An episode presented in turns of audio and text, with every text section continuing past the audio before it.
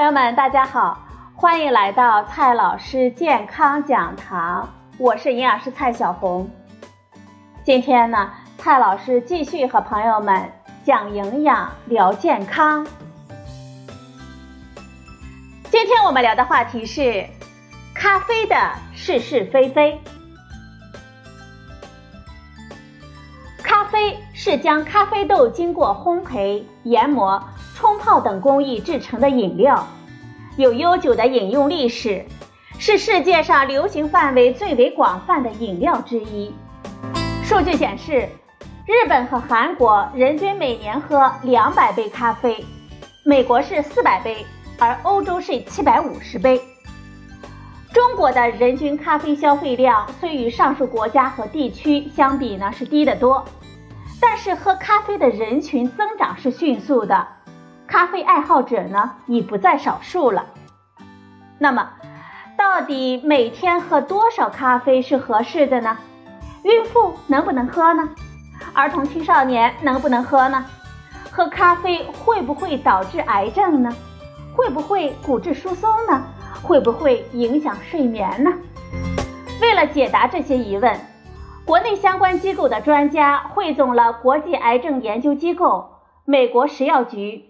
欧盟食品安全局、加拿大卫生部、澳新食品标准局等十余个国际权威机构对数百项咖啡研究的综合分析，给出了参考建议。总体的结论是，咖啡可以根据个人的情况适量饮用。总体而言。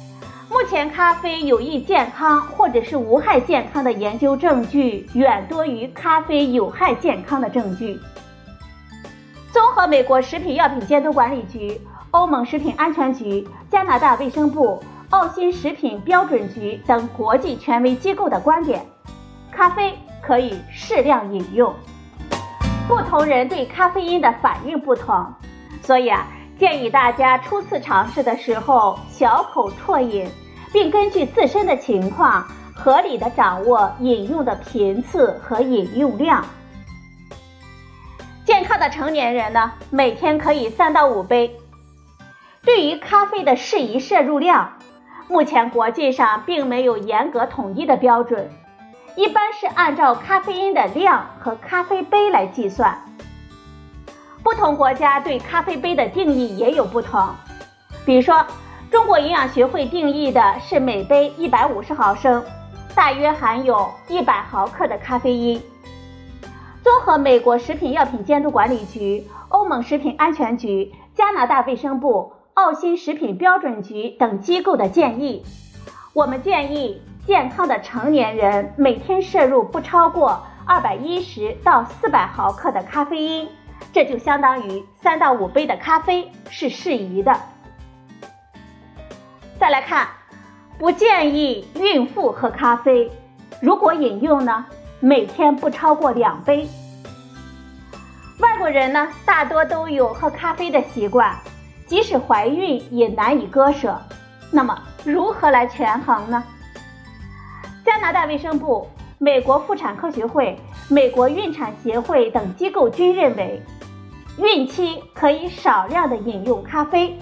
每天不超过一百五十到三百毫克的咖啡因，大约是两杯。当然，不应该鼓励孕妇喝咖啡。如果准妈妈决定暂时跟咖啡说拜拜，也是应该支持的。再来看一下儿童和青少年，儿童以及青少年应当控制咖啡因的摄入。家长呢，可以帮助孩子来控制。咖啡因的来源包括咖啡、茶以及其他含有咖啡因饮料的摄入。美国儿科学会的建议是，儿童和青少年不喝咖啡。美国食品药品监督管理局、欧盟食品安全局、加拿大卫生部、澳新食品标准局等机构认为，儿童和青少年每天的咖啡因的摄入不超过每公斤体重。二点五到三毫克是安全的。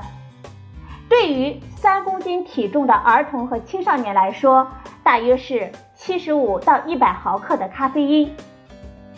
我们需要提醒的是，一些运动能量饮料的咖啡因的添加量是相当大的。青少年熬夜玩耍喝多了，对身心健康不利。如果再配上酒精，危害就更大了。再来说一下咖啡与癌症吧。关于咖啡致癌的传说呢，主要是来自于它所含有的丙烯酰胺。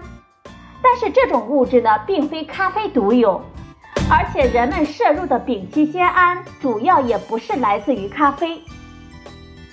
二零一六年，国际癌症研究机构对现有的研究进行了综合的分析后认为，并没有足够的证据显示喝咖啡呢会增加人类癌症的风险。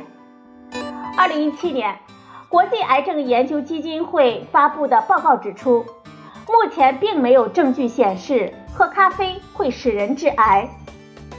同时啊，有部分证据表明，咖啡能降低某些癌症的风险，比如说乳腺癌、子宫内膜癌以及肝癌。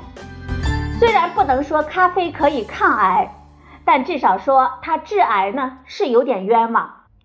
接下来呢，我们看一下咖啡与心脏病和心血管疾病的关系。有的朋友呢对咖啡因是比较敏感的，喝了之后呢就会出现心跳加速、恶心、头晕等不适感，类似茶醉的现象，因此啊怀疑可能会诱发心脏病。美国心脏病协会、欧洲心脏病学会、澳大利亚国家卫生和医学研究协会等机构均认为，健康成年人适量的饮用咖啡，也就是每天一到两杯。不会增加患心脏病和心血管疾病的风险。但是呢，我们需要提示的是，虽然并没有官方的结论说有心脏病的人不能喝咖啡，但是大家呢还是需要根据自身的情况来调整饮用的频次和饮用的量。再来看一下咖啡与糖尿病的关系。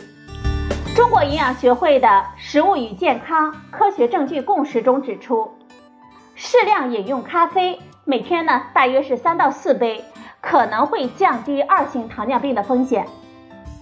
国际糖尿病联盟、美国糖尿病协会等机构均认为，糖尿病患者可以适量的饮用咖啡，纯咖啡可以作为健康膳食的一部分。喝咖啡的人和其他的含糖饮料的量呢就会减少了，因此喝不加糖的美式咖啡应该会更健康一些。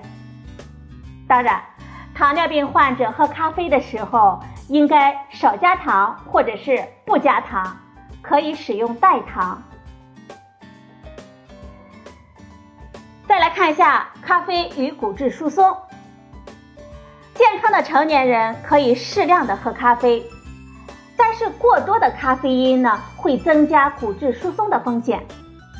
比如中国原发性骨质疏松症诊疗指南中提示，大量的饮用含咖啡因的饮料会增加骨质疏松的风险。国际骨质疏松协会、美国国家骨质疏松协会也认为。每天的咖啡的摄入量应该控制在三杯以内为宜。对于骨质疏松的患者来说，除了适当的控制含有咖啡因的饮料的摄入量，还应当保持膳食平衡，以确保足够的钙和维生素的摄入，赋予适当的运动和阳光的照射。最后呢，我们来看一下咖啡与我们的睡眠。咖啡因呢具有一定的中枢神经兴奋作用，因此咖啡和茶都可以提神。不过我们人体呢对咖啡因的反应存在比较大的个体差异。比如说啊，有的朋友呢喝完咖啡依然犯困，而有的朋友呢上午喝咖啡到晚上都睡不着。对于敏感的人群，我们建议。可以根据自身的情况酌情控制饮用的频次和饮用量即可。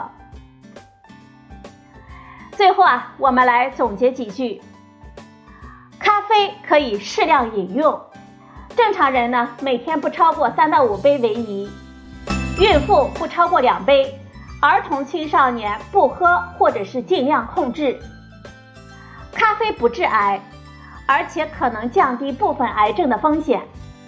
适量的咖啡呢，不增加心脏病和心血管疾病的风险。过量咖啡不利于骨骼健康，所以呢，每日不超过三杯为宜。适量咖啡可能降低糖尿病的风险，糖尿病人也可以喝。因为存在个体差异比较大，所以呢，请根据自身的情况合理控制咖啡的饮用频次和饮用量。今天我们所说的一杯呢，是指一百五十毫升。大约含有一百毫克的咖啡因。好了，朋友们，今天的节目呢就到这里，谢谢您的收听，我们明天再会。